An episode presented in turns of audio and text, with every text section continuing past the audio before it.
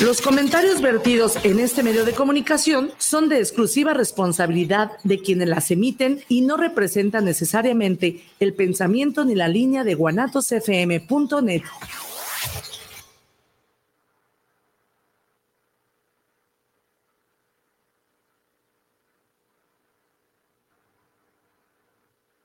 Ya llegué a la tierra de grandes amigos, a esta tierra donde yo he nacido. Bienvenidos a los mochis. Ya llegué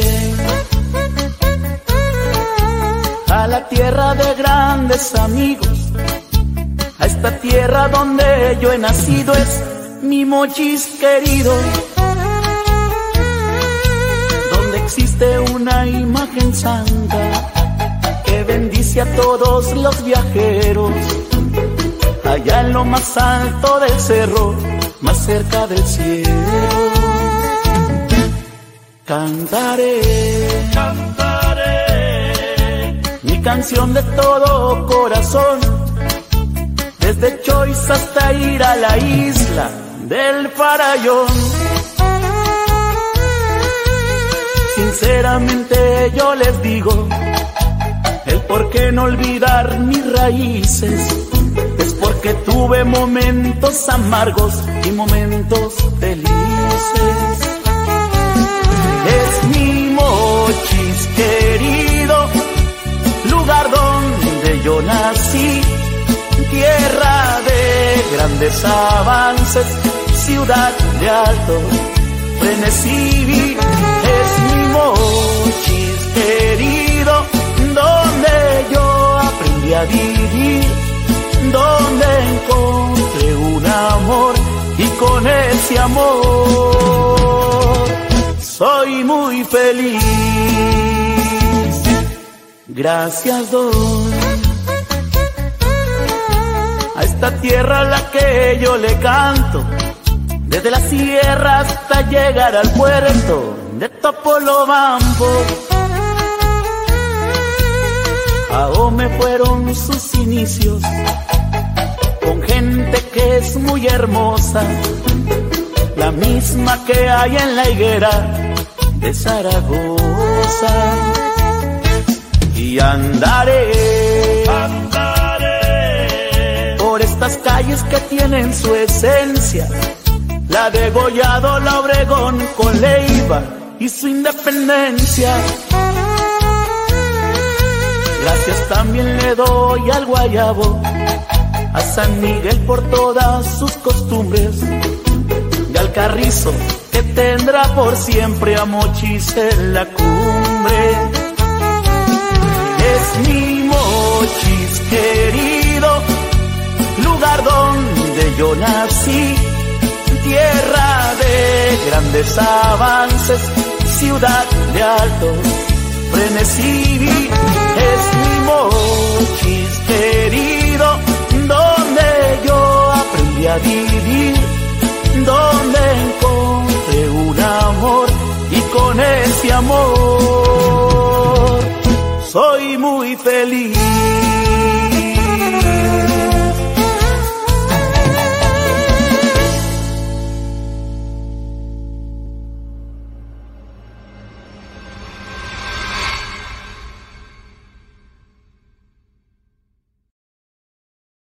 Es muy distinto a temporada regular. Erlis conecta, ya va la pelota, la pelota está del otro lado. Palo de vuelta entera del refuerzo venezolano, Erlis Rodríguez en la décima baja, con ron de dos carreras y los tomateros de Culiacán dejan regados en el terreno los cañeros de los mochis y ganan este juegazo. Dos carreras contra cero para colocarse a solo un triunfo de las semifinales de Liga Arco Mexicana del Pacífico. ¿Qué momentos está viviendo en el Estadio Tomateros? Herlis Rodríguez, al primer picho que vio, no perdió tiempo y le dijo adiós, Doña Blanca, que le vaya bien. Un tablazo desde que le dio, soltó el bat lo sintió, sabía que terminaba el juego. El público no se mueve, están de pie. Y qué manera de celebrar un juegazo, bien señalas. ¿eh? Qué juegazo en 10 innings. Los tomateros están a una victoria de pasar a semifinal y por primera vez en la serie gana un local. Qué momento está viviendo Ellis Rodríguez. Sí, la recta de Gámez. Tremendo la está gozando porque él ya había venido. Si alguna vez cuentan nuestra historia, diles que fuimos leyenda. Cuéntales que un grupo de gigantes hicieron soñar a una ciudad. Culiacán. Una ciudad donde cada uno de nosotros es nacido guinda. Donde el orgullo de ser tomatero recorre nuestras venas. Donde los corazones laten unidos en un solo lugar. El Estadio Tomateros. Nuestra casa. Tomateros. En cada juego nos regala una nueva ilusión. Nos hace vibrar con cada batazo. Lanzamiento en cada carrera anotada o evitada. Si alguna vez cuentan nuestra historia, diles que siempre jugamos con garra y el corazón.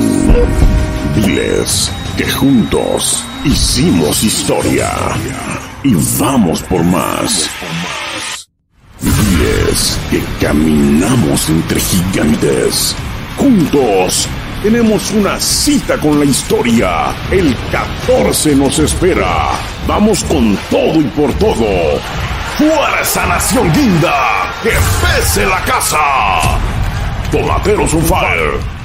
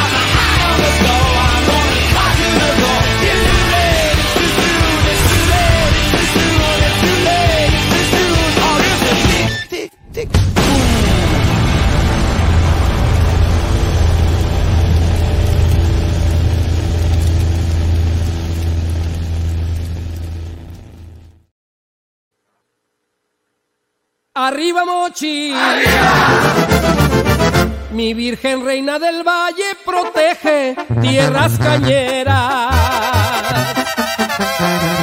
del Cerro de la Memoria, donde da la bendición al que pasa y al que se queda. Arriba Mochi con el Parque Sinaloa y la Pergola Diversiones. Son los álamos romances y el leivazo que nos falte para momentos de amores. Arriba Mochi, vamos la casa del centenario y la torre San Bernardo, sus mujeres y sus hombres. Arriba Mochi, vamos a hombre. Sus museos y sus plazas y su estadio Emilio Barra donde juegan los campeones. ¡Vamos,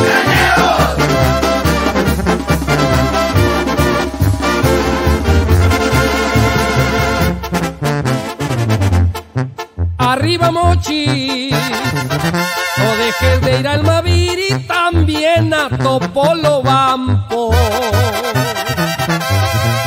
Pasarás el aeropuerto.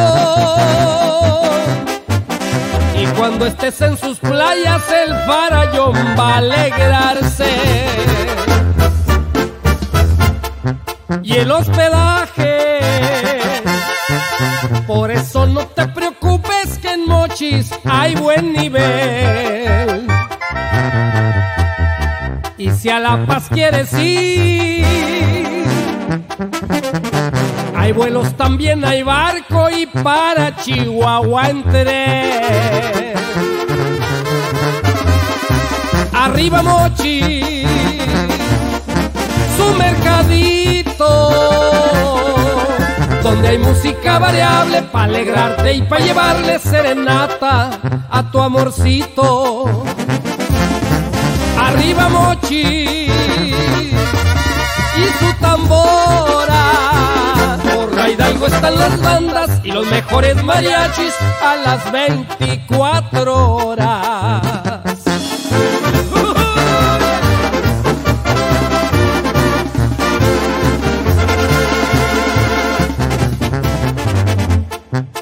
Arriba Mochis,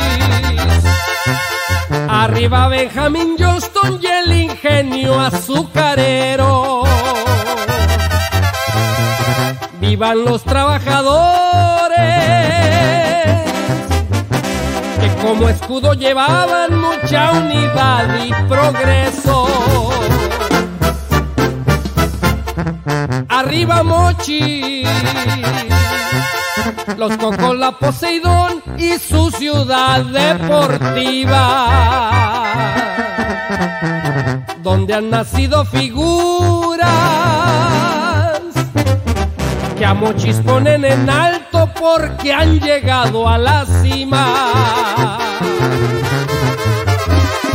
Arriba Mochis, pueblo sincero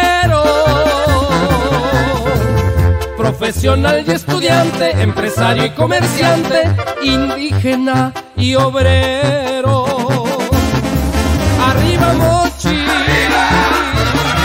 y su gran fiesta.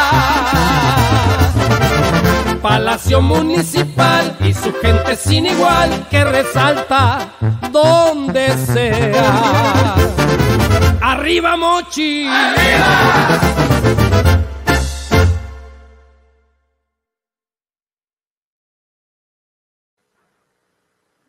¿Qué tal? ¿Qué tal? Buenas tardes, ya estamos al aire. Como cada sábado, hoy empezamos de dos a tres y media, quizás hasta las cuatro. Este, dando un saludo a toda la gente que le gusta, pero a la gente que de veras sabe y conoce béisbol, no a villamelones, a fanáticos que, que pues no, no, no van al, van al béisbol a hacer su desmadre. Es la mera verdad. Hay que conocer y saber de béisbol, señores para poderlo disfrutar, gozarlo, entenderlo. Es un deporte de familia, no es un deporte de la patada como el fútbol, respetando los demás deportes, pero el béisbol es cultura, es historia, ¿sí? Y quiero saber, me daría gusto saber cómo le quedó a ese señor Félix Fermín que se siente el amo y señor de los cañeros, que el campeón cañeros y que va a volver a ser cañeros, cómo le quedó el ojo anoche. Los dejaron plantaditos en el estadio Tomatero, en la décima entrada. ¿Cómo le quedó el ojo a este señor Félix Fermín? Qué lástima, qué lástima, porque realmente no, Cañero no trae un equipo que sea que respalde un campeonato para lograr el bicampeonato. Es la mera verdad. Pero ya hablaremos de esto más adelante. Y la trivia de este día está muy sencillita, como dice el argentino, sencillito, sencillito. Díganos, aficionados o fanáticos del béisbol y en especial a qué pelotero en la época de los charros de los originales charros de Jalisco del doctor Álvaro Lebrija y Saavedra, a qué pelotero se le conoció con los spikes de mercurio. Díganos eso, está de la manera más sencilla. Eso para gente conocedora, para gente eh, villamelona, eh, pseudo aficionados que se dicen, pues le va a quedar muy grande la pregunta. Y quizás a uno que conozca ya sabe desde un momento a quién nos estamos refiriendo. Sí, eso es. Y saludamos allá a los mochis a, la birriería Chabelita, la mejor birria, la mejor birria de todo, de todo eh, en los mochis. Y también saludamos a la comadre, saludamos allá a todos, a las guapas boleteras de tu Tufesa ahí en los mochis, al, al elegante y educado equipajero que tenemos en los mochis, que deja mucho que desear, a ver, en verdad. Y también mandamos saludos a, a León, Guanajuato, donde hay calandres con asientos rechinables y aire chiclonado. Y para eso tenemos a Juan Elías. Juan Elías, buenas tardes. Feliz año, ingeniero. Antes que nada, muy buenas, muy buenas tardes. Me da mucho gusto eh, estar con ustedes en el primer programa del año. Y antes que nada, un feliz, desearles un feliz año a todos ustedes y a la audiencia. Gracias, gracias igualmente para todo León, Guanajuato, ni más ni menos, y a todos ahí en casa, por favor. ¿Qué nos cuentas de nuevo, Juan Elías? Pues nada, es triste el mundo del béisbol por la muerte de Carlos Bremer el día de ayer en la ciudad de Monterrey. una persona, no parte directiva de ningún equipo, pero sí asesor en, ¿qué fue? Como en, el 2015 de, del ingeniero Pepe Mais para recuperar las entradas en, en Monterrey patrocinador de varios equipos de la Liga Mexicana de Béisbol. Eh, ayer se, fue el ingeniero, el licenciado Carlos Bremer, ¿no? Sí, sí, sí. Estaba malito el señor, ya, ya, ya. No, pues no, no la libró, como se dice, pero que descanse en paz el señor. Y lo siento por esos equipos, entre esos, uno de por aquí, de por aquí, de este de esta, de esta región por aquí, de este lado de, del occidente de México. Eh, lo pues siento. No, pues ya no era. Ah, no, ¿cómo no? Juan Elías, andas muy fuera de noticias. Los, los mariachis ya no son. No. Ya cambiaron de dueño. No, pero de todos modos había, hay intereses, uh, pues, muy grandes económicamente. El de él dependía mucho a veces el equipo, ¿sí? Ahora, ¿qué irá a pasar? Ya se fue el señor Bremen, viene la salida del presidente, ¿qué va a pasar con el béisbol? Y eso es lo que me gusta saber, qué va a me gustaría saber qué va a pasar con el béisbol y muchos equipos, ¿sí? Muchos equipos. Y ahora, no se crean, no se crean de lo que sale en las noticias, en las páginas, en los enlaces, en todo lo que sale por vía internet, de que Monterrey deja, dejaba la ciudad de Monterrey para irse a Tepic. Eso es la mentira más grande que pudo haber echado este señor ingeniero Enríquez, presidente de la Liga Arco Mexicana del Pacífico. No halló con qué equipo mencionar para que Tepic tuviera equipo y dejara el equipo que llegue ahí eh, la sede que tiene actualmente. No se crean, son mentiras.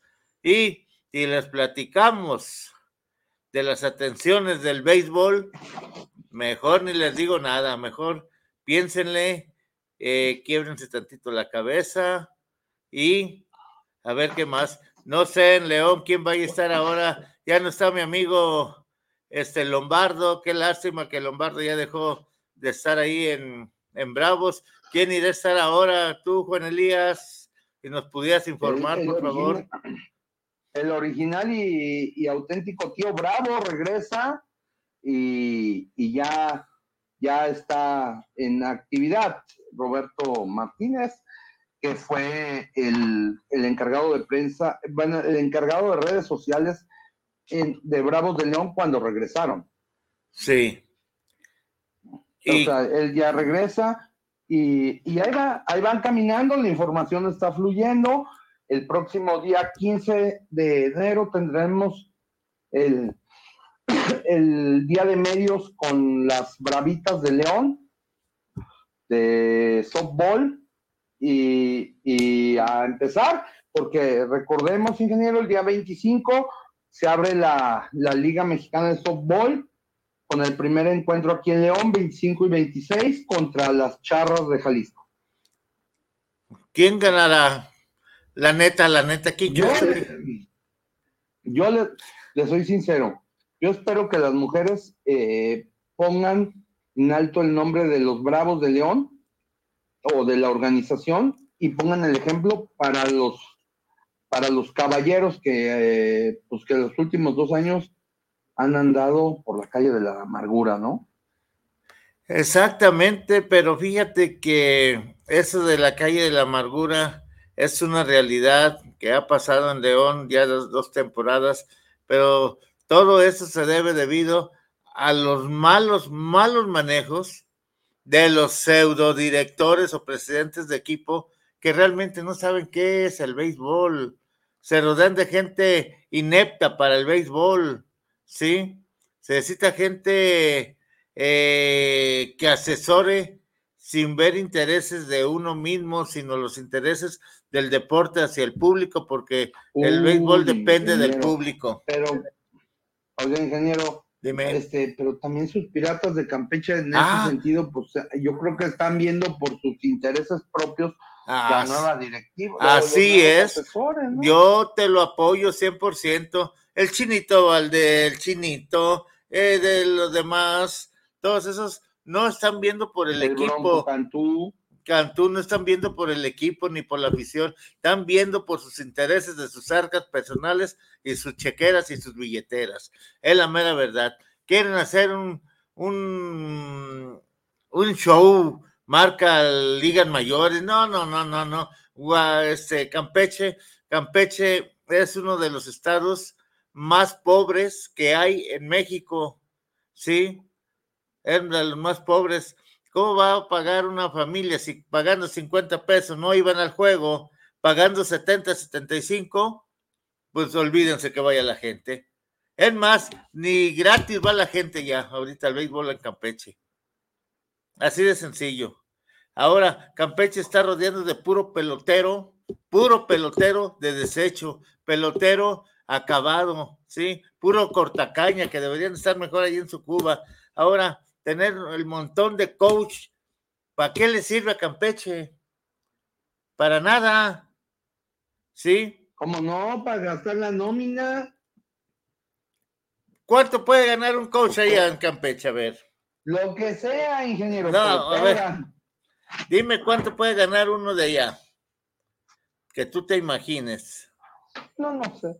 No sé. Pero lo único seguro es los, gastos de operación o el tope de salarios para la próxima temporada van a ser nueve millones de pesos. de estos nueve millones, el, cuánto se va a echar a la vida. ¿Cuánto se van a llevar los directivos? Exactamente, ¿a dónde van a ir a parar una fuerte cantidad de esos nueve millones a las, a las arcas y billeteras de los directivos? Porque no, aparte de que el estadio de béisbol, en lo que se construyó últimamente, ¿sí? Es una tristeza, es un, en cuestión de... Uh, y todo eso, está muy bien, muy bien distribuido, que da gusto entrar a, pues al interior del estadio en ese aspecto, pero eh, para la suite es una asquerosidad. Si vas a tú y rentas una suite, ¿sí? No vas a ver el, béisbol, vas a ir a ver a un jardinero nomás, que es el del lado izquierdo, jardinero izquierdo, porque del lado derecho no hay nada, ¿sí? Vas a ver nomás el jardín, no vas a ver hacia tercera base ni a otro lado más que lo que es la posición del jardinero. ¿Qué es eso? ¿Qué es una comodidad eso? Ahora, quieren vender, eh, poner tiendas de, de, primera línea. Pues no, señores, recuerden, Campeche no es, no, como dijo alguien por ahí, es que no es una metrópoli. Inge, no es metrópoli, es una ciudad chica, no hay dinero y quieren hacer las cosas en grande. ¿Cómo las van a hacer tú, Juan Elías? Pues, ingeniero, tendremos que esperar eh, en, en, esta, en esta ocasión a ver qué, qué sucede. La verdad es que yo veo que cada vez las cosas se están poniendo más complicadas. Viene un año que, que platicándolo con, con Alexis el otro día, mm. no habrá publicidad eh, gubernamental en los equipos. ¿Cuántos equipos tienen publicidad gubernamental? El, del inicio de la campaña hasta el 3 de julio, que son dos semanas después del juego, eh, dos semanas después del juego de estrellas. No podrán usar campañas este, gubernamentales. No podrán usar publicidad gubernamental ninguno de ellos. Imagínate, no va a haber dinero. No, pues, pero a lo mejor sí se los pagan. Pero vamos a ver, va, va, va, a haber, va a haber uniformes, vamos a tener dos tipos de uniformes, los de antes de las elecciones y los post elecciones. Pues, ay, no. Yo vieras qué desilusionado estoy del béisbol. Uno que ha estado dentro del equipo, uno que ha pues vivido todo eso, si lo vieras, pensarías igual que nosotros, créemelo. Sí, lo viven, pues, eh, no estoy ofendiendo ni, ni quiero ofender a nadie, lo viven ustedes ligeramente, de aquí para atrás, uno lo ha vivido de aquí para atrás y de aquí para adelante, ¿sí? Y es donde te das cuenta realmente ¿Qué esperas de un equipo o qué esperas que te dé a ti como aficionado? Porque como directivo te va a llevar lana, te va a llegar lana, la lana que van a dar, pero como aficionado y como jugador, aquí marchas, Juanito, por la derecha. Pero yo no sé qué vaya a suceder con, con los equipos. Este, Esperemos que sea un año muy bueno en el sentido eh, de, béisbol. Ahora con lo del señor Bremer, no sabemos qué, equipos, por ejemplo, se me viene a la mente que los que traían patrocinio era Veracruz y era Tabasco. Tabasco no creo que sufra, pero Veracruz. Tabasco está tronado. Veracruz no creo que el señor Pasquel le meta más de lo que le ha metido. La verdad. ¿Sí? No hay con qué, con queso las enchiladas, ¿sí? Para el béisbol. Ahora, pues Bremen, pues aportaba muy, muy buenas cantidades exorbitantes de pesos mexicanos y dólares. ¿Sí? Pero eso el béisbol, ahora con ese presidentito que tenemos en verano y Pacífico, van a tronar sus ligas. Aparte de que no ven por el deporte y nunca lo han visto desde que están en las presidencias. ¿Sí? Si hubiera, yo sé que hay gente en las dos ligas que saben y conocen el buen manejo del béisbol, pero no les dan oportunidad.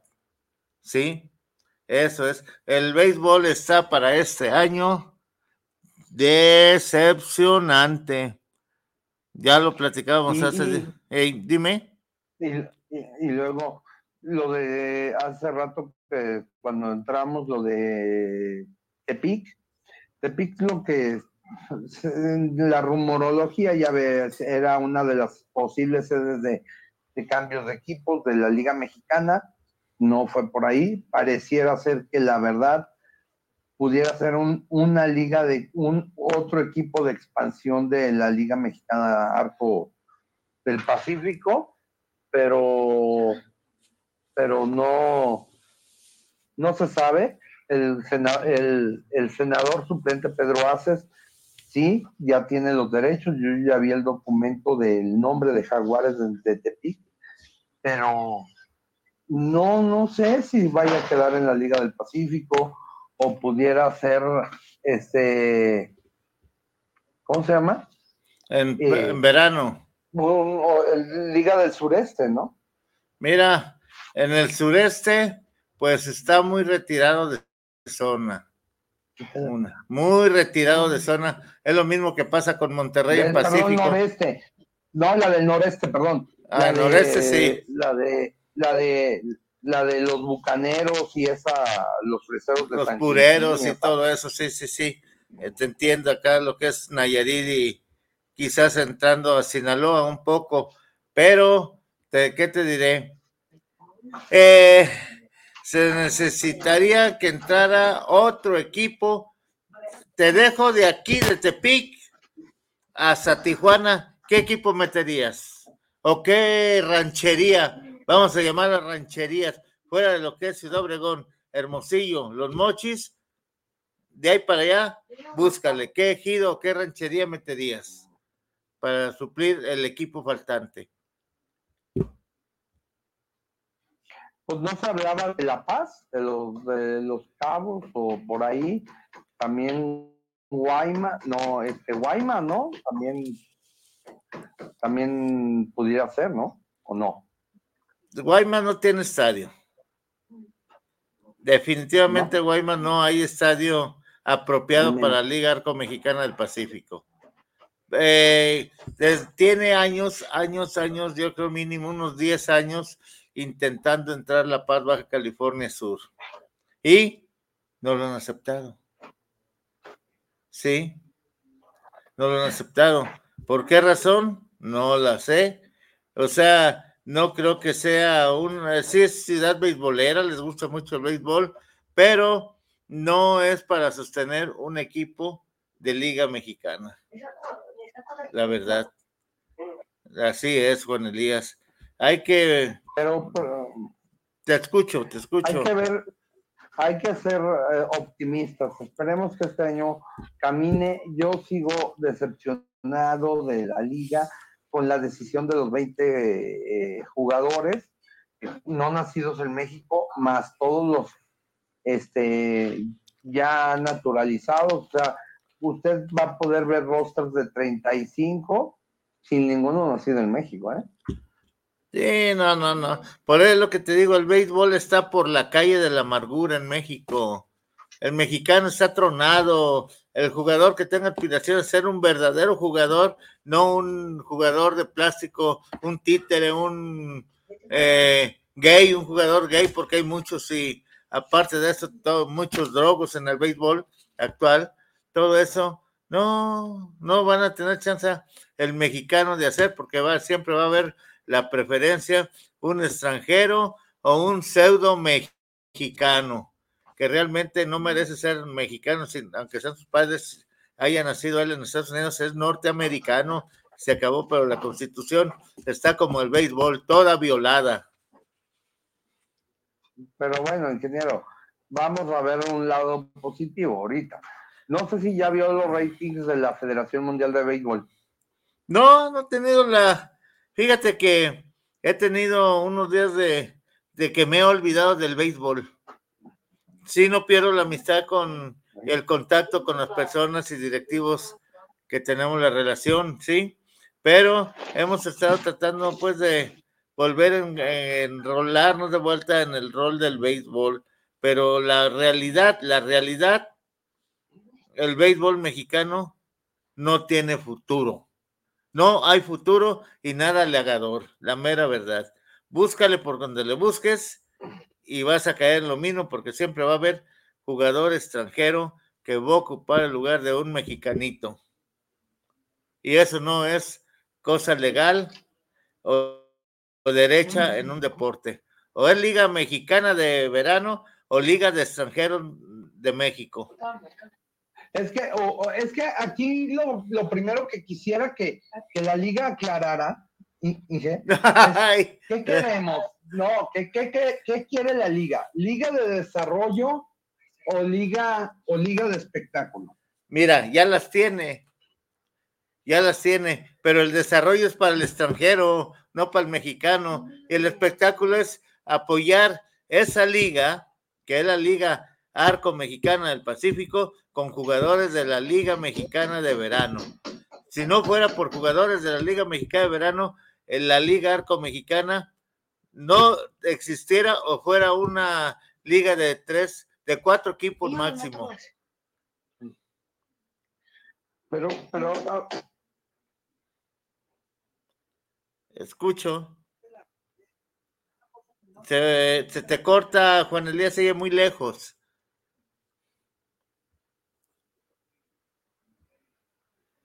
Bueno, bueno. Se le cortó a Juan Elías. No, no, no, aquí estoy. Ah, sí, ¿cómo ves, Juan Elías? Si no es la Liga de Desarrollo, ¿cómo vas a desarrollar si te están limitando a tantos jugadores mexicanos y un montón de, de un, un de jugadores pseudo americanos, cubanos, no sé de dónde, que realmente vienen a quitar lugar a un mexicano que es el que vale. No, está bien. Este, pero lo que pasa es que aquí es esta parte, yo sigo insistiendo, ¿y dónde van a jugar? Si tú vas a desarrollar jugadores, ¿dónde los vas a poner? Y eso no Ah, queda claro, nunca ha quedado ya ah, claro. Y, está y eso sencillo, me preocupa por los jugadores. está sencillo. Fíjate que si realmente se apuraran por eliminar a esos 20 jugadores extranjeros, México extranjeros, este, entonces las academias sí tendrían y habría directivos que se arriesgaran, arriesgaran a crear nuevos equipos de béisbol aquí en México, ¿sí? Pero tienen miedo a que Como era Don invertir. Alejo, ¿Mandé? Como fue Don Alejo. Sí, no, no, todo eso, este, tienen miedo, este, ahí está, Don ah, Don yo que conocí a don Alejo Peralta y Díaz Ceballos, era un señor de carácter firme que trabajaba por los mexicanos, ¿sí? Por eso nació Pastejé. Otro que trabajó para crear jugadores mexicanos, el doctor Álvaro Lebrija, allí en Tehuacán, Puebla. Otro que ha trabajado por el béisbol para crear peloteros mexicanos, el ingeniero Pepe Maiz García. ¿Sí? ¿Y cuántos más que no han dado oportunidad? No les han dado esa oportunidad los demás directivos por temor a que caigan sus equipos. Yo siento que el, jugador mexicano, las academias deben de trabajar, pero que realmente la pres- los presidentes de la liga y los que están ahí alrededor de él supieran lo que es realmente el béisbol. Pues como no saben, les vale grillo, se van por lo más fácil, el dinero. Y al béisbol hay que invertirle. Como dijo el mago, el béisbol no es una empresa, no es un negocio, es eh, una empresa donde vas a arri- arriesgar grandes cantidades, pero te va a producir, te va a dar un resultado positivo, ¿sí? Y mientras no se trabaje con mexicanos y las academias, olvídate. Ahí vamos, ahí va a seguir el béisbol 10 años, 20 años, 30 años, 40 años más adelante y nunca se va a completar la igualar el número de extranjeros con mexicanos en los equipos, con el líder, nunca. Sácale cuentas y verás cuánto tiene que pasar para que emparejes tantos extranjeros, tantos mexicanos o que rebasen los mexicanos a los extranjeros.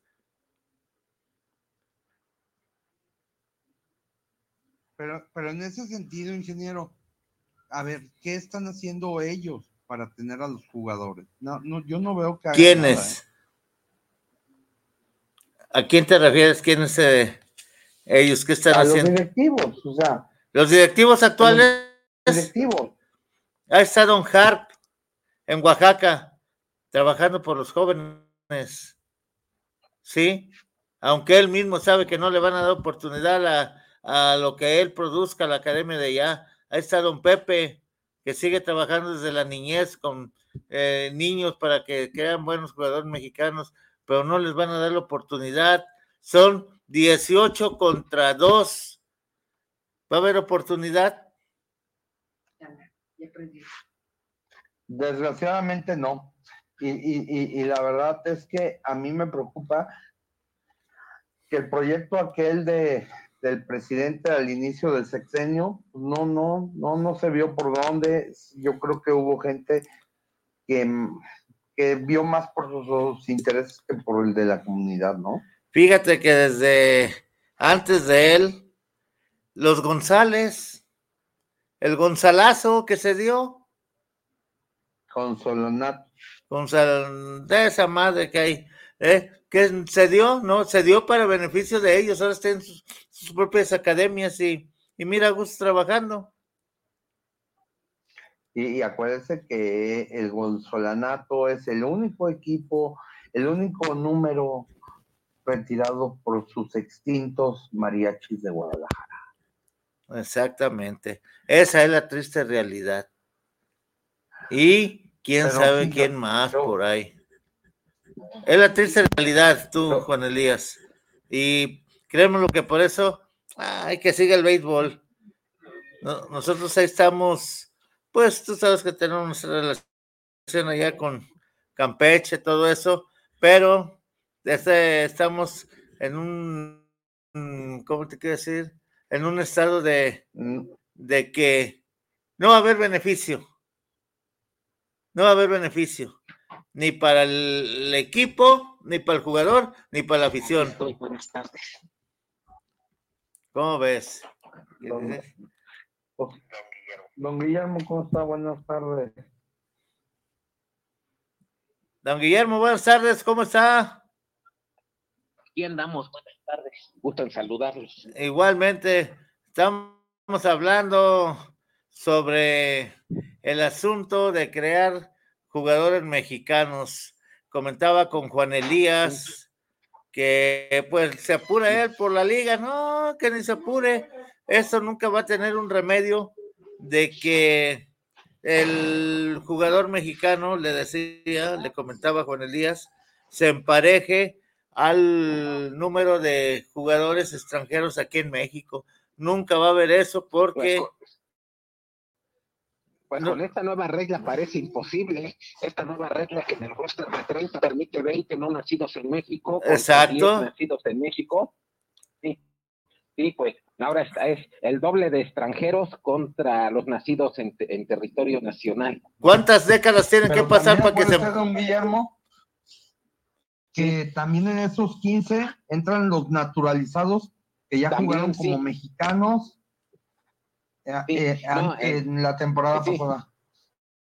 Sí, entonces va a ser todavía menos, sí. O sea, en, en- Exacto. en esos, en, en esos 10 pueden, sí, lo- los que ya tenían derecho a jugar como mexicanos, cuen- aunque hayan nacido en Estados Unidos, eh, ya, ya cuentan como si hubieran nacido en México. Eh, esta Sí. con... Em, sí, es algo. Me, me parece que la liga ten- eh, fue el enfrentamiento que hubo en la liga en el 2017 Sí, y la liga tendría que, eh, que decidir, porque el enfrentamiento en el 2017 era un grupo de dueños que consideraban que la liga debería de producir peloteros y que eh, la, la, la misión principal de la liga era desarrollar peloteros para que buena parte de los ingresos provenieran de la venta de peloteros mexicanos a Estados Unidos aprovechando el convenio con grandes ligas que se tenía vigente en ese entonces y que databa desde los 60. Sí, sí digamos, un, equipo como Diablos firmaba a un jovencito como Roberto Funa a los 13, 14 años, que un equipo de ligas mayores se interesaba en él, no, no podía firmar ya Roberto Osuna directamente, tenía que comprarle sus derechos contractuales a Diablos. Exactamente. En más, en más de un millón de dólares. Y la idea de la liga de desarrollar peloteros era para poder tener en el desarrollo de peloteros una de las fuentes de ingresos principales de la liga. Exacto. Este problema empezó a, este enfrentamiento surgió cuando entraron dueños que eran tan poderosos como los dueños de Diablos, Tigres y Sultanes, como los hermanos Arellano de Yucatán, Gerardo Benavides, que en ese entonces tenía Pericos, Alberto Uribe Maitorena, que tenía los toros de Tijuana, ¿sí? y que ellos vieron que, se había cometido un abuso con la firma de peloteros y ellos se sentían afectados. Por, eh, ellos se sentían por dos cosas. Decían, el país está lleno de, de scouts, de diablos, tites y sultanes. Y la firma de los jovencitos las acaparan esos tres equipos. Los venden en Estados Unidos. Y cuando acaban su carrera a los 30 años en Estados Unidos y vuelven a México, los derechos de retorno los conservan ellos. Y si yo, digamos, Tijuana, quiero armar un equipo, prácticamente le tengo que hablar a Roberto Mansur para ver qué peloteros me quiere vender para que yo arme mi equipo. Exactamente. Entonces, pues se, sentían en mucha desventaja contra esos dueños y el primero que actuó fue Alberto Uribe, que dijo, yo no le voy a hablar a Mansur, si la constitución dice que los peloteros de Estados Unidos de, eh, eh, de, origen mexicano son mexicanos, voy a llenar mi equipo de puros peloteros nacidos en Estados Unidos, pero que legalmente los pueda hacer mexicanos. Y eso fue el enfrentamiento eh, tuvo que eh, eh, arreglarse con un arbitraje de grandes ligas en el que tuvo que decir, nos tuvieron que venir a decir que se respetara la constitución y que lo que decía la constitución es lo que se tenía que aplicar en la liga mexicana. Oiga, don Guillermo. Ya, empezó a haber dos visiones diferentes de la liga. Exacto. Los primeros dueños que, que querían que la ver a la liga como una liga de desarrollo para vender peloteros a Estados Unidos y estos nuevos grupos de dueños que vieron a la liga como una liga de espectáculo y decir vamos a armar el mejor equipo y el mejor espectáculo que podamos con nuestro dinero y vamos a presentar un equipo con el mejor equipo que podamos armar sin importar de dónde vengan los peloteros. Sí. Y hasta ahorita no se, no se ha arreglado esas dos visiones diferentes. Ni se van a arreglar. Para la liga. Hacerla una liga de desarrollo y que desarrolle peloteros o hacerla una liga de espectáculo, aunque esté llena de extranjeros, ¿sí? Y, y, no se han puesto de acuerdo cuál visión quieren que prevalezca.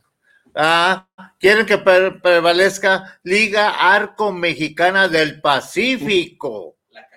La cacahuatera, como dijo Juan Elías, la Liga Cacahuatera, sí. Este, ahorita está en su mejor época del año con los, con los juegos que se tuvieron ayer, algunos muy cardíacos. Pero don Guillermo, don Guillermo, seamos realistas, seamos realistas. Son juegos donde tienes un, ¿cuántos forman un equipo de béisbol en el campo? En el campo, pues son los, nueve del orden. Nueve. y de ahí. Más el pitcher, diez. más, eh, ¿cuántos son nacionales 100% mexicanos? En la Liga del Pacífico son, son, ¿cómo puedo decirles? Ya tienen la regla mucho más clara, no es como en la Liga Mexicana que dicen 20 nacidos fuera de México y 10 nacidos en México. En la Liga del Pacífico, como ha sido tradicionalmente, tienen un número límite de extranjeros. Es decir, con, no sé, siete extranjeros los que puede tener máximo un equipo. Y durante años en la Liga del Pacífico, a los mexicanos que nacieron en Estados Unidos jugaban como extranjeros. Muchas, muchos años Adrián González y Edgar González no pudieron jugar como mexicanos en la Liga del Pacífico. No. Porque habían nacido en San Diego, no en Tijuana. En mero Tijuana, más bien en Tijuana nacieron. Sí. Sí, sí, bueno, su papá, pero como ellos nacieron del otro lado de la frontera, en la Liga del Pacífico los consideraban como estadounidenses. Sí, entonces don Guillermo, hablando así, francamente, el béisbol es un desmadre completo, ¿verdad? ahorita pues es un poco, sí, hay, hay, un desorden, porque aparte todo esto que hizo la Liga Mexicana, pues fue la respuesta al reportaje de Beatriz Pereira, pero en lugar de poner orden y sancionar a los equipos que habían falsificado les dieron vuelo. para nacionalizar jugadores, dijeron, ustedes hicieron trampa, nacionalizaron jugadores, este, peloteros con, con papeles falsos, corrompieron autoridades municipales, pero no hay problema. Todos son este, mexicanos. Eh, eh, eh, una vez escuché a un amigo decir lo que hizo la liga fue como barrer la basura debajo del tapete. Ahí así, ah, imagínense un cubano nacido ahí en, ¿cómo se llama? En el ejido Benito Juárez, ahí rumbo a Navojoa. Imagínense un cubano nacido ahí.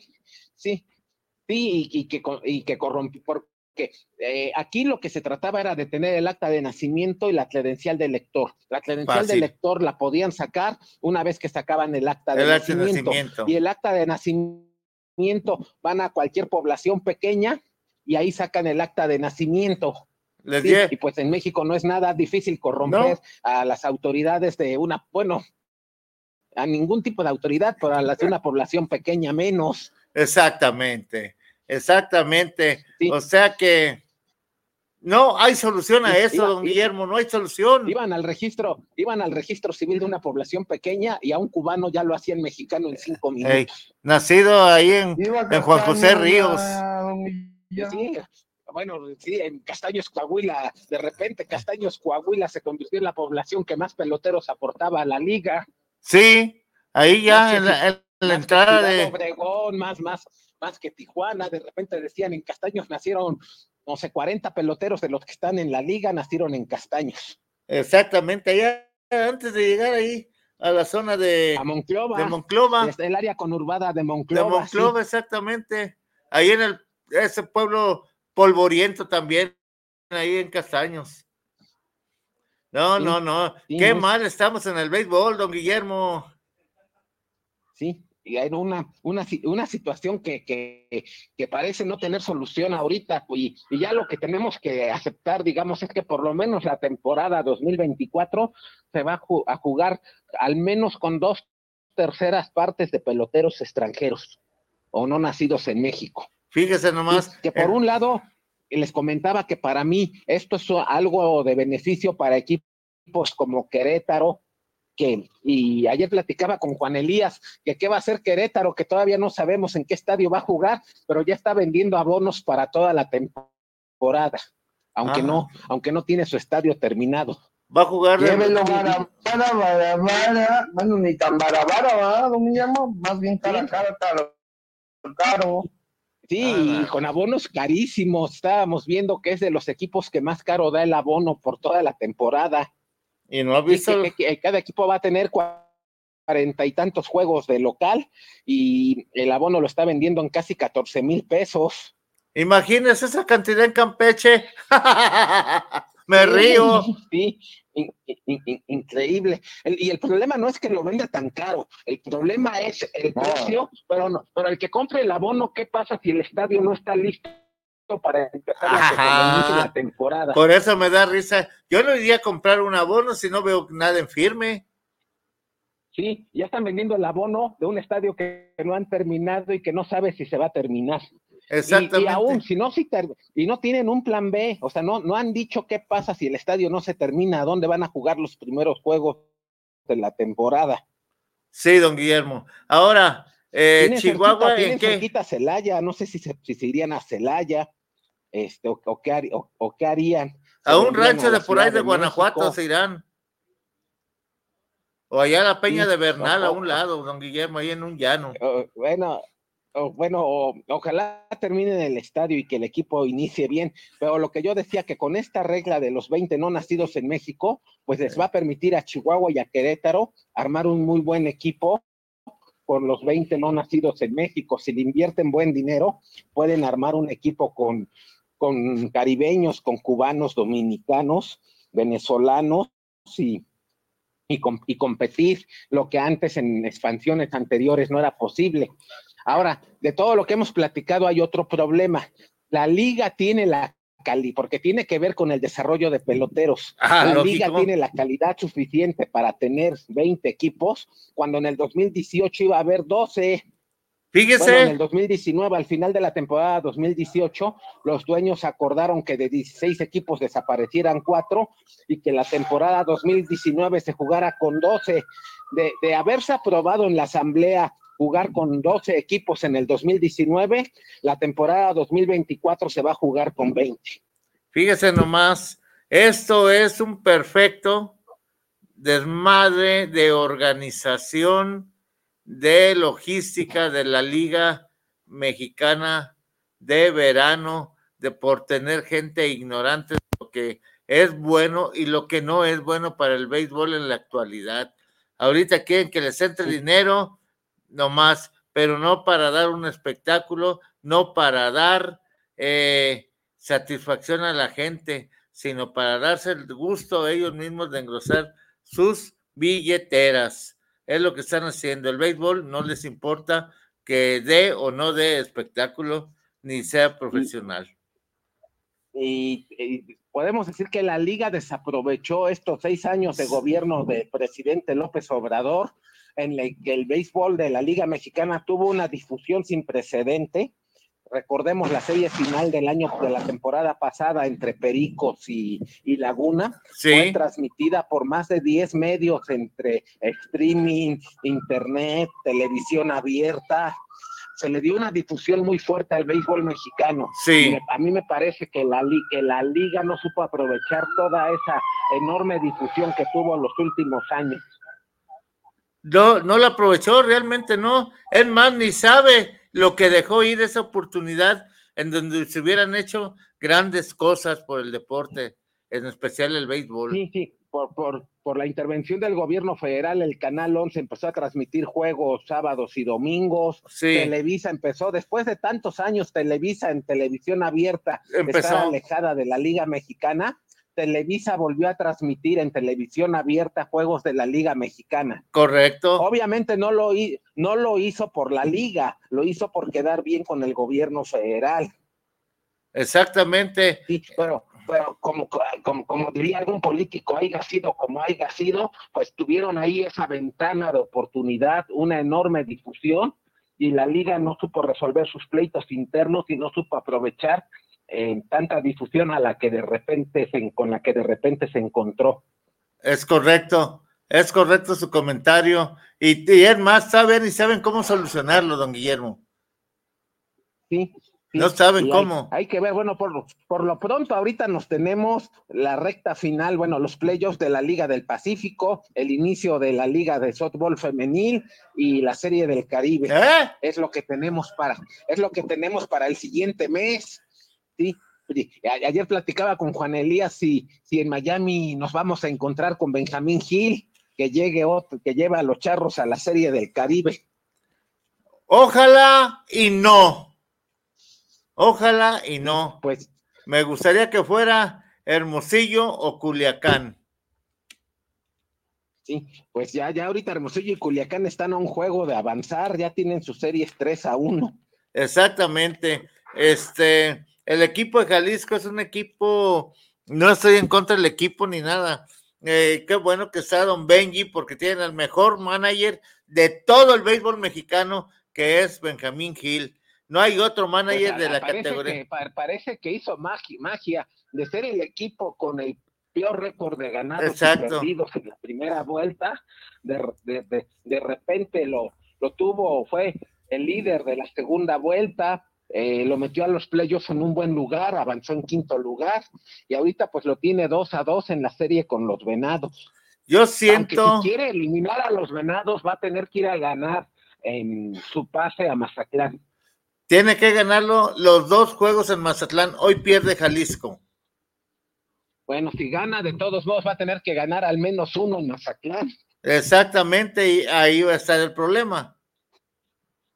Sí, Porque Mazatlán, sí, sí, ya, ya, ya, les, ya les ganó uno. Y yo también pienso que el que va a avanzar en esa, que el juego de ayer fue clave y que al haberlo ganado ayer Mazatlán, el favorito en este momento es Mazatlán. exactamente.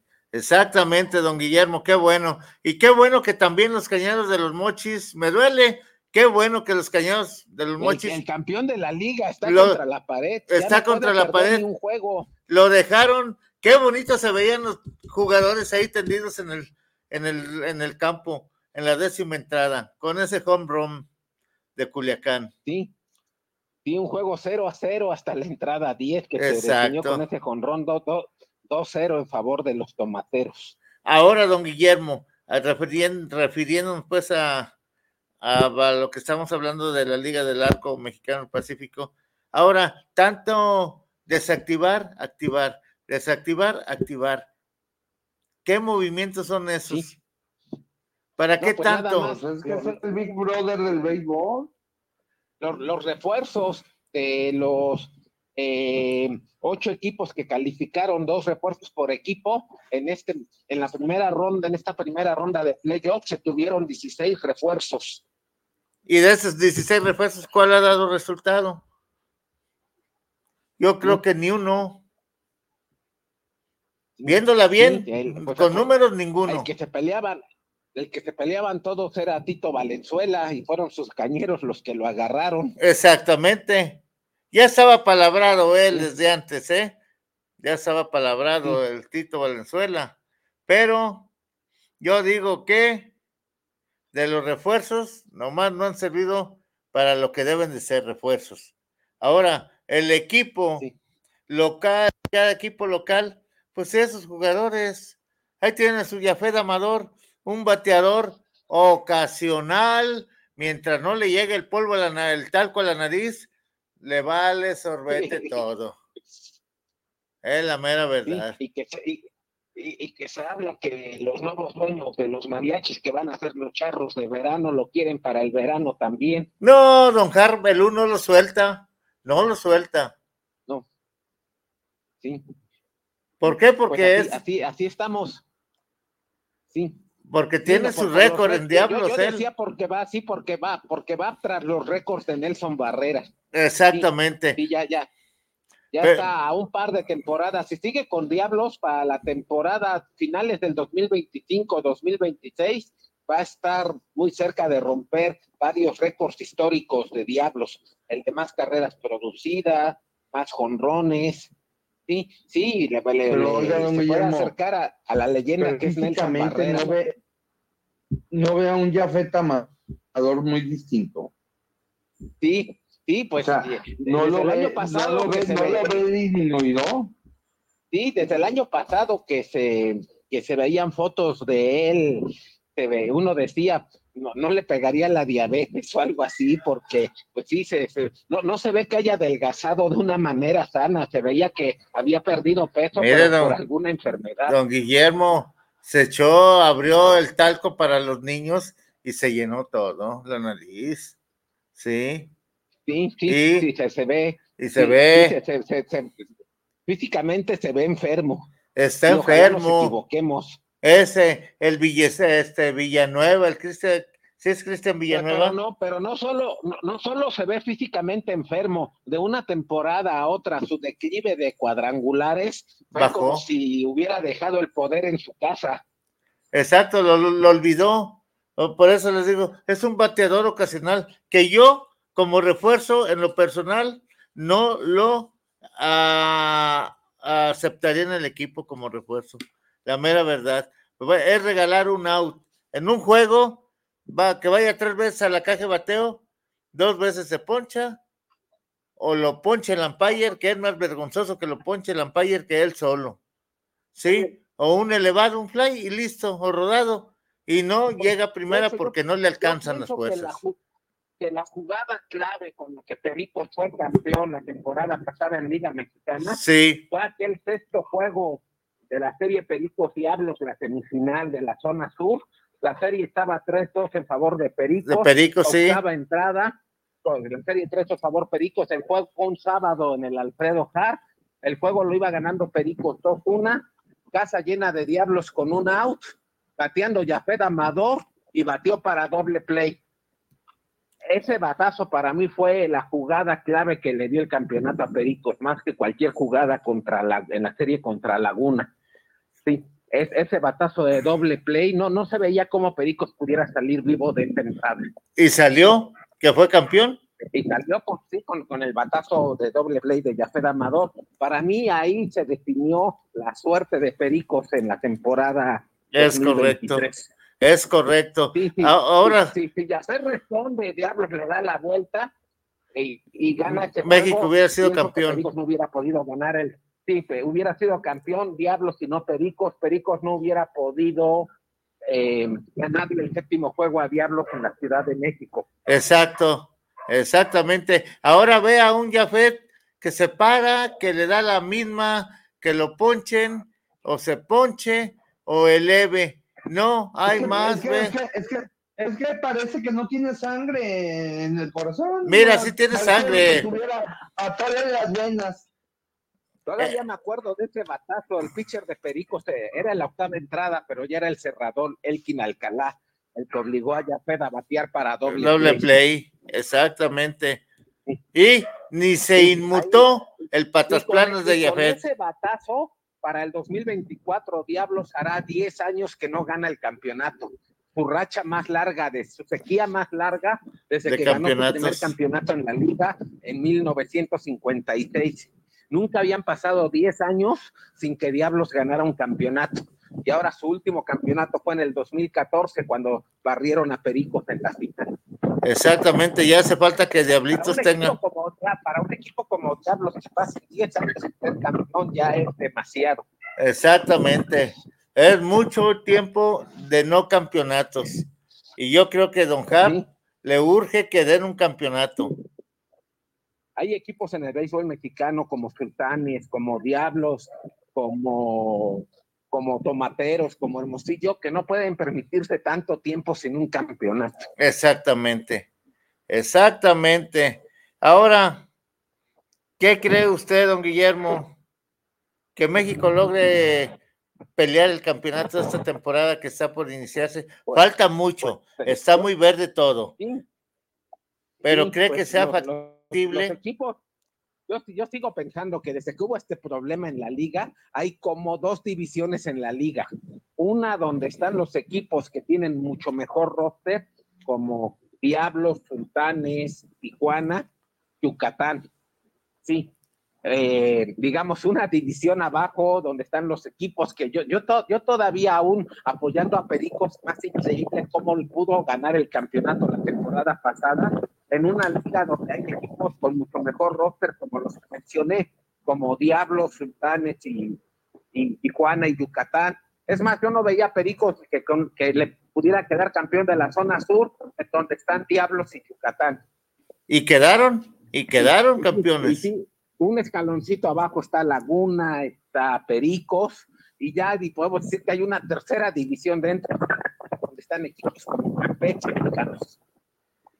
Sí, Pues- que, que, que, que- que ya es muy, que, que todavía no inicia la temporada, pero ya sabemos que es muy difícil que puedan aspirar al campeonato. Exacto. Oiga, don Guillermo, ahorita que hablo de, de niveles en el béisbol, ¿no cree que debería de hacerse una liga de, de mandar a volar a los equipos jodidos y dejar puro equipo elitista? era, era lo que querían hacer, y, no solo en lo deportivo, sino también en lo económico. es lo que Exacto. platicábamos hace rato. ¿Qué es lo más que sano? liga, que cuando eran 16 equipos en el 2018 y hubo la asamblea en noviembre, y los mismos equipos votaron porque desaparecieran Pericos, León, eh, ¿Quién, quién? eh, Laguna, y los cuatro que iban a desaparecer eran Pericos, León, Aguascalientes y Laguna. Ahí hubieran agregado a, a Campeche. Sí, iba, y Campeche se iba a quedar, no era de los que iban a desaparecer. Fíjese nomás Sí, que- Lo que pasó, lo que pasó es que el primero de diciembre que tomó posesión López Obrador, eh, habló con, lo- con la liga, con el presidente de la liga, con los dueños de los equipos y le dijo que era de su interés particular que el béisbol mexicano se extendiera y que en lugar de reducir el número de equipos, que aumentara. Sí, y él encontró la manera de convencer a algunos empresarios que invirtieran en la liga para que esos equipos no desaparecieran. Así fue como León se que ya no se quedó sin equipo, eh, entró, creo que fue ese año que entró la gente de multimedios a, a invertir en León. Sí, efectivamente. Eh, José, sí, José Miguel Bejos entró a rescatar a Pericos. Eh, convencieron a la familia Munra de que, que, ha hecho muy buen trabajo de Guillermo Munra, que se quedara con Torreón. Y pues Aguascalientes dando tumbos ha seguido en la liga. Y ahorita parece que están armando un buen equipo los hieleros para el 2024. Mire, don Guillermo, no yendo muy lejos antes de que nos vayamos más a pasos más adelante, dígame, por favor, porque yo quiero oírlo de usted. Usted que es perico 100%, ¿sí? Usted que apoya a los, a los poblanos, así, que sí, le gustan la, las semitas. la organización de la liga de este último año, con cuatro campeonatos seguidos. Este, ¿por qué? Si Ciudad Obregón teniendo el mismo manager, mismo equipo de coach. No pudo ser, no pudo calificar. No. El, no ahí tiene no el amigo del pomo, ya no es el amigo del Gid, ahora es el amigo del pomo. No, a, a, ahora hasta los Yaquis se llevaron a Miguel Ángel de tronista esta Fíjese temporada, nomás. Así como para que ya, para que ya tuviera a todos los pericos ahí. Exacto. Ay, mandamos un saludo a Miguel Ángel Vir, antes de que se me pase Miguel Ángel. Gusto en saludarte. Estamos al tanto, por allá nos veremos próximamente. Sí, entonces, ¿por qué no lo hizo? pienso que ya él es, una leyenda de la trónica bencolera en Puebla, ya lleva muchos años en Puebla y lo ha hecho bastante bien. Sí, lo que sea de cada quien. que- el primer año que narró en la Liga Arco Mexicana del Pacífico, no había narrado en toda su carrera. Sí, y ahora se fue, ahora se fue siguiendo a Sergio Gastelum ahí con los Yaquis. Precisamente. Y es más, hasta el locutor se lo llevaron, fíjese, al Sí, cronista, exactamente. y no pudieron Sí, calificar. con él. No, no le digo que a lo mejor el que les dio la mala suerte a los Yaquis fue. Quedaron la última semana de la temporada en una posición muy cómoda para calificar. Y no la repente, aprovecharon. La última semana de, de la temporada los barrieron en las dos series, Exacto. en, en Culiacán y los Charros. Sí, la cuestión es que los Charros los barrieron. Peor el colmo mío. Sí. La No. última serie de la temporada para Yaquis fue en Guadalajara contra Charros y no, no pudieron ganar ni un juego en la última semana de la temporada. No pudieron. Pero como platicábamos hace, hace unos días, pues de- al equipo lo desmantelaron unos días antes, se les fueron varios eh, peloteros estrellas y, y ya parecía que aventaron el arpa antes de tiempo. Para llevárselo allá al otro lado, el equipo. Hubo, hubo un rumor en el primer mes de temporada que para el 2025 que lo querían llevar a Arizona. Arizona, exactamente. Pero en Arizona no hay, no hay dónde. No hay cavidad. Este, ahora, don Guillermo, yo no sé, no entiendo, o sea, ¿por qué la gente que es la que paga no exige? ¿Serán villamelones? ¿Les vale poco, les importa poco el béisbol? Pasó en Monterrey y pasó en Obregón, pero yo no lo había visto en ninguna plaza, y menos en alguna plaza de Liga Mexicana. La gente en Obregón sí realmente protestó contra la directiva. Sí. Lonas pidiendo que se fuera René, tanto Manuel como este, este señor Rodríguez. Sí, los dos que se fueran, no los querían. Es más, todavía hay problemas en Obregón, ¿eh? Hay- este hay problemas. Y Manolo Vélez, los que, que se fueran, en lugar de culpar al manager o a los peloteros, los aficionados, a los que la, pedían la cabeza de la directiva. Es que realmente, don Guillermo, siendo francos, los errores vienen desde la directiva. Que aunque usted no lo crea, periodo de, de René Arturo, pues ya, ya su mejor época como directivo ya pasó y pues la prueba fue esta temporada. exactamente, es, aunque usted no lo crea, a veces el directivo es el títere del mero, mero dueño del equipo. ¿Sí? luego no se sabe quién es, como veces. Exactamente, exactamente. Eh, hay muchos De hecho, dire- los Yankees han caído han caído en un enorme bache de resultados deportivos de, que dejaron de pertenecer a la cervecería modelo. Exactamente. Desde ahí fue otro gran error, ¿eh? Fue otro. Cuando este señor que, que maneja al Santos, eh, Alejandro Ragorri, manejaba a los menados de Mataclán y a los yaquis, pues nada más les dio el tricampeonato y tuvieron una época muy buena en lo deportivo. pero, a raíz de que la cervecería decidió vender a los venados y a los yaquis, los, los, yaquis les ha costado mucho trabajo. Eh, Adaptarse. aunque, tuvieron, sí, sí, aunque tuvieron eh, aquella, aquella, aquella temporada que jugaron al final contra los charros, pero en general les ha costado trabajo. Y vaya que sí. No, no, no, no. El béisbol estamos mal y de malas, don Guillermo. Y pues para, como dice Juan Elías, me apuro, me preocupo. No, Juan Elías, eso déjalo por un lado. Hay otras cosas más importantes de preocuparse que del béisbol, porque mientras tengamos esa clase de directivos, a esos jugadores eh, delicaditos, por no decirles afeminados y todo eso, no va a haber nada. Y yo lo quería, para empezar, para empezar, como directivo, sería correr a toda la bola de coach y trabajar con dos coach y el manager. Con eso tenemos para, manejar un equipo bien de béisbol. No tener el montón de, eh, de qué le diré, de viejos inservibles que chocan entre sus ideas en sus pláticas y, no salen de acuerdo. Al pelotero lo de por sí, con poco conocimiento mental, lo, lo dominan.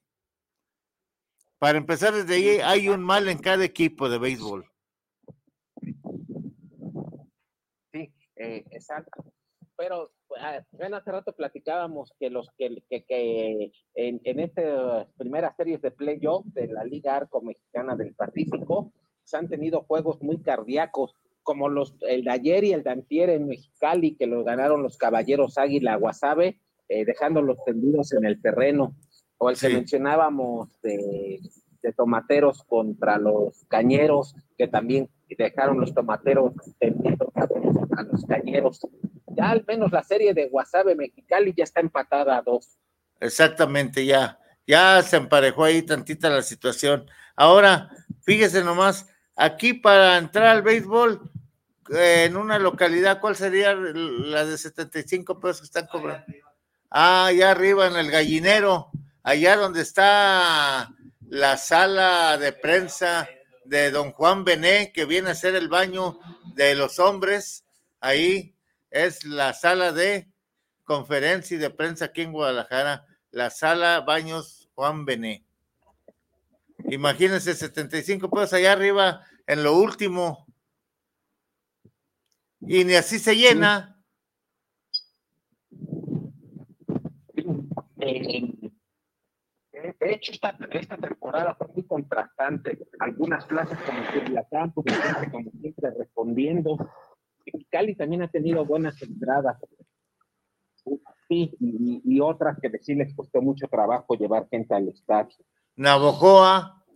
El, el otro día, hace días que estuvimos ahí en Navojoa, yo creo que se había unas 250 gentes, estábamos llenando el estadio. Sí, increíble. Increíble. Es que tampoco tan, tan, tan, la peor vuelta desde que la Liga del Pacífico se juega con este sistema de puntos a dos cuentas. Exactamente. Fueron solo, solo siete victorias en la segunda vuelta. Sí, no, no, no, no. Qué cosas, don Guillermo. ¿Qué hacemos con el béisbol? Dígame, eh, aliénteme. Por lo pronto hay que, hay, hay que disfrutar hoy pues, los cuatro juegos de hoy y ver si hoy se terminan las series en Culiacán contra los Mochis. Adiós, Mochis. Y, los Mallitos también. si, hoy ganan los Tomateros y otra serie que se podría terminar hoy es la de Hermosillo Navojoa. Adiós, Coyote.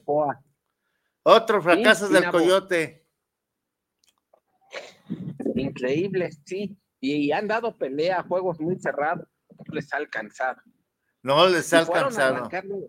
no, le fueron a arrancar un juego a Hermosillo en, en Hermosillo, pero cuando la serie llegó a Navojoa, eh, no, Cambió no. todo. Sí, han, sí han, han perdido dos juegos cerrados. Como dijeron los- el equipo de Hermosillo al llegar ahí a- al estadio, al Solón, al Ciclón Echeverría, pero es más bien el, el Solón Echeverría, este, venimos a ganarles aquí.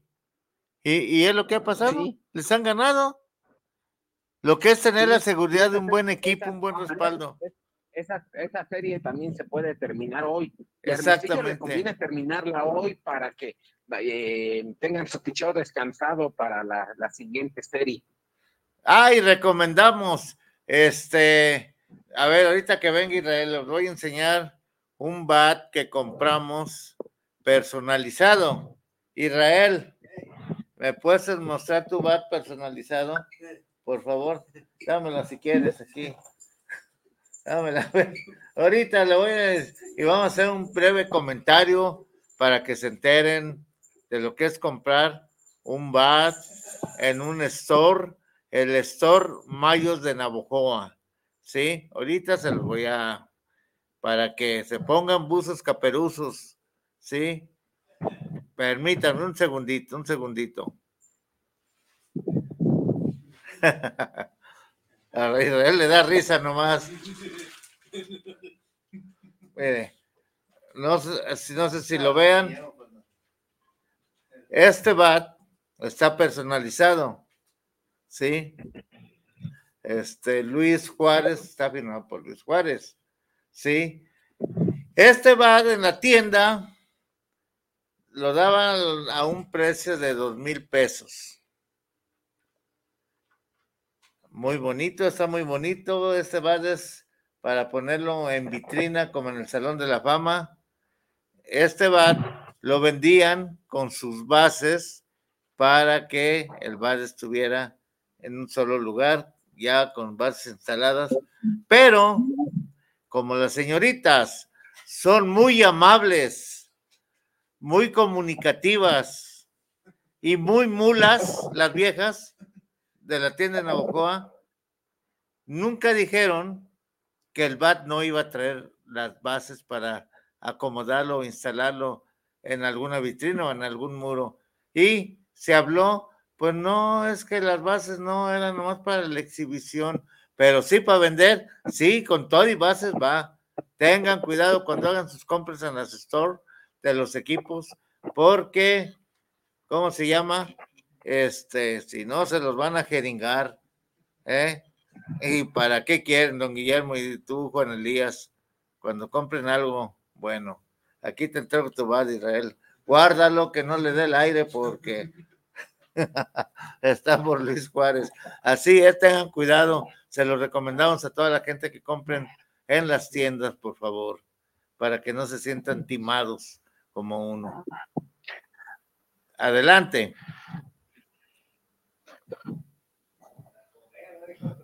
Pues la Pues- verdad, este, pues ni modo, hija, pues le, le vendieron todo en partes. Muy bonito el bat, muy bonito, ¿eh? Este, pero, pues ni hablar. Y como dijo el presidente, el presidente dice en las mañanas, vámonos a desayunar. Nosotros ya nos llaman por ahí, Pues que, vamos va- a comer, porque que vamos a comer. No queda otra, don Guillermo. Hay que irse a las tortas de pierna o unos buenos mariscos con unas buenas cervezas. Y, bueno, Elías, sí nos... Ey, y hoy que pierdan, La, NF la NFL en su semana final, que ya están por el ya iniciaron los juegos de, de esta semana 18 de la NFL y hoy eh, los juegos 5 de las cuatro series de la Liga del Pacífico. muy bien, pues hay que verlas, don Guillermo. Hoy Yo, es sábado. Yo a las seis y media de la tarde por, por Facebook Live me encontré que van a pasar una corrida de todos desde Pomoch, Campeche. Este. Eh, ¿Eh? A ver, ahí- ahorita Yo- te va a decir dónde va a ser la Para- corrida. Para Juan, para, Juan, El- para Juan Elías, hoy se cumplen 17 años de aquella memorable faena del Rodolfo Rodríguez El Pana a Rey Mago en la Plaza México. El día que se fue, que, que se iba y no se fue. Cuando hizo ese brindis inolvidable a todas las mujeres que calmaron. El día que se iba y no se fue. Exactamente. Tal vez, tal vez seguiría viviendo, cumple su palabra y ese día se retira. Ah, cosas de la vida en el mundo taurino, en la fiesta brava. Sí, sí Así el, pasa. el- el toro era rey mago porque fue un 6 de enero precisamente. Ajá. Oiga, don Guillermo, la trivia que dijimos hoy, ese día, usted la debe de saber, contestar muy bien. Yo sé que sus amplios conocimientos eh, abarcan todo eso. En los charros de Jalisco de los años 60, más o menos, cuando el doctor Álvaro Lebrija Saavedra era el dueño y que dejaba trabajar a los managers, él no metía para nada su decisión de alinear o no alinear. ¿A qué pelotero se le conoció en ese tiempo como el pelotero de los Spike de Mercurio? Seguro fue del equipo campeón, que fue 68, ¿no? El campeonato. 67 y 71. 70 y- 71, sí, 71 cuando le ganaron a los caraperos. No, don Guillermo. Fue estar abajo. Desde el 71 fue cuando eh, iban perdiendo la serie con los caraperos 3-0 y que le ganaron 4-3. En, aquí en Guadalajara, en el, en el inmortal estadio tecnológico que ya no existe. Cae ahora en el estadio tecnológico, en el terreno donde estaba. ¿Qué hay ahora? Hay donde juegan, ¿cómo se llama? El gocha, algo así. El circo, una pestilencia. Bueno, ya no hay tantos animales en el circo, pero era una pestilencia. Todavía me acuerdo que cuando el doctor Equiarte compró a Los Ángeles Metros de Puebla en el 87. Que los llevó, los trajo. el- todavía eh, el equipo llegó a jugar al estadio tecnológico. Exacto. Y después cuando la, cuando la familia Cosío, Gaona y Cosío Vidaurri se llevaron a los charros también en los 90, aquel equipo que tenía a Fernando Valenzuela, a Pedro Guerrero, al Chilicón Castañeda, que en paz descanse, ese, ese equipo eh, también llegaron a jugar al estadio tecnológico cuando los narraba Octavio Hernández y Emilio Fernando Alonso. Exactamente. Eran los dos anunciadores oficiales de Charros por el canal 58. el 58 que es tan futbolero, pero transmitió béisbol con dos leyendas de la crónica futbolera de Guadalajara. Exactamente. Pues, me parece que uno de los dos le puso el apodo del rayo a Luis Arredondo. Creo que fue este Emilio Fernando. ¿sabes? Sí, yo creo que fue Emilio, Emilio Fernando. que ya, y ya después, pues ya, don Emilio González Márquez construyó el estadio panamericano y ya la Liga del Pacífico llegó al estadio panamericano. Exactamente. El lugar menos indicado para el béisbol. Aquí en Eh, Guadalajara. in- in- in- incre- increíble. y, y- pero que ya ha sido testigo de, de buenas temporadas en, el Pacífico con campeonatos, ya, ya tuvo Serie del Caribe y ya tuvo Clásico Mundial. Sí, eso es. Pues le voy a decir la respuesta de quién se trata, don Guillermo. Y a Juan Elías. Ese jugador se llamaba Francisco García, el papá de Karim García, Pancho García. que robó 57 bases. Él nació en Ciudad Hidalgo, Michoacán, el 27 de julio de 1942. Fíjese que en ese equipo, en ese, esos charros que manejaba don Guillermo Garibay, que en paz descanse, tenía un staff de jugadores de gran calidad. Como en la receptoría tendría a Elrod Henrich y Jesús el Camarón Contreras. En el infield, a Benjamín La Chata Cerda, fallecido también, a Manuelillo López, a Orestes Miñoso, a Domingo Rivera, a Carlos Villa, a Roberto Méndez, a Aurelio Rodríguez, que todavía eran novatos en la Liga Mexicana de verano. En el outfield tenía a Pancho García, a Cananer Reyes y Andrés el Avestur Rivera, que llegó del equipo Diablos Rojos del México. Fue el manager campeón del, del 67 y ya antes había sido manager campeón con los Tigres y había sido manager campeón con el Limón Laguna. Exactamente. Y el picheo, el staff de picheo que tenían era Simón Betancourt, William de Jesús, Juan Manuel Geigel, Ray Loya, Hugo Ríos, Florentino Rivera, Juan Subi y Fidel Vega. Eran los, el staff de picheo que tenía. Y ¿Por qué, por qué ese equipo terminó yéndose a Durango? va, pregúntele a los cosíos, don Guillermo. ¿Cuál, cuál fue la razón? Ya tenía arraigo en Guadalajara y paraban muy buenos equipos el doctor Lebrija, ¿por qué se- porque él se los llevó a Durango y a los alacranes de Durango él siguió siendo el dueño. Exactamente, siguió siendo el dueño y hasta que lo agarró el doctor Iguiarte y luego después los Cosío, que no supieron ni Iguiarte ni los Cosío administrar el equipo de béisbol. Tenían a, a Valenzuela. Traj- Trajeron a Valenzuela, a Pedro Guerrero, un borrachales de primera. La mera verdad, se veía todo borracho. Exactamente. sí. Pues sí. Y eh, el señor. que tuvo unas tres, cuatro temporadas en Guadalajara a principios de los 90. Exacto. Todavía, en los- eh, en esa época, eh, eh, cuando Fernando Valenzuela lo contrataron los esos charros y llegó a jugar al Parque del Seguro Social y llenó con un juego contra Tipes, Charros Tipes. Sí. Fernando Valenzuela llenó el Parque del Seguro Social, me parece que fue en el 92.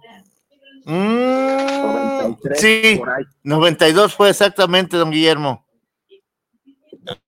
Pues sí, y Otra, pues, otra, otra época. Otra época del buen béisbol. de Guadalajara.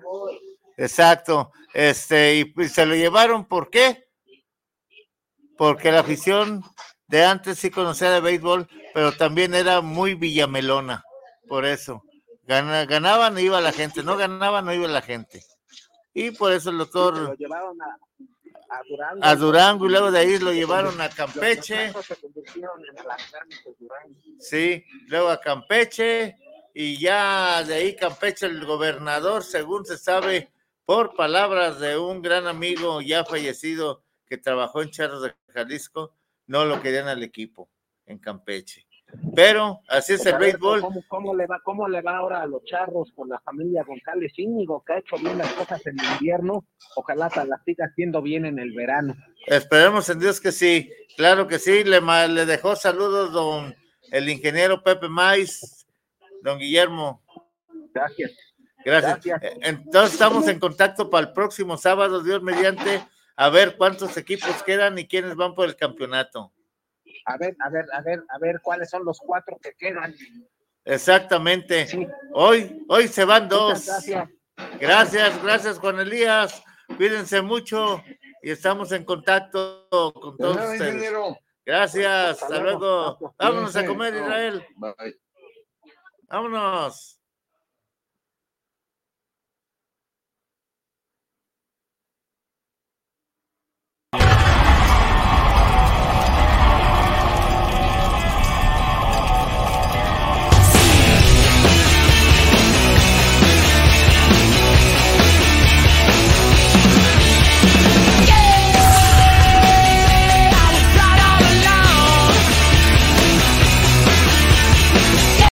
Llegué a la tierra de grandes amigos, a esta tierra donde yo he nacido. Bienvenidos a Los Mochis. Ya llegué a la tierra de grandes amigos, a esta tierra donde yo he nacido es mi mochis querido, existe una imagen santa que bendice a todos los viajeros, allá en lo más alto del cerro, más cerca del cielo.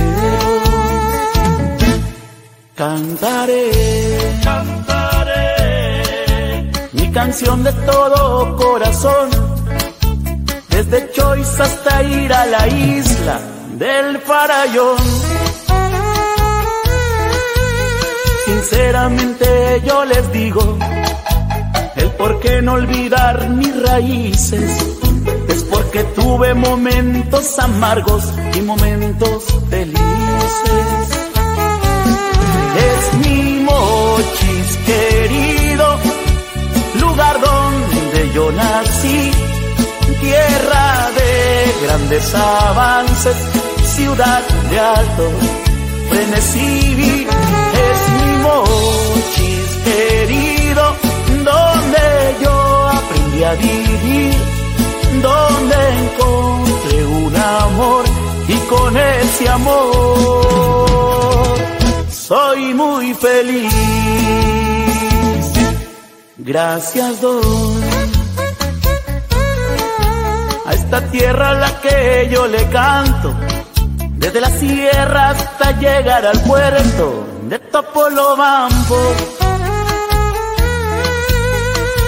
me fueron sus inicios con gente que es muy hermosa, la misma que hay en la higuera de Zaragoza. Y andaré, andaré por estas calles que tienen su esencia, la de Gollado, la Obregón con Leiva y su independencia. Gracias también le doy al guayabo, a San Miguel por todas sus costumbres, y al carrizo que tendrá por siempre a Mochis en la cumbre. Es mi Mochis querido, lugar donde yo nací, tierra de grandes avances, ciudad de alto frenesí es mi mochis querido, donde yo aprendí a vivir, donde encontré un amor y con ese amor soy muy feliz.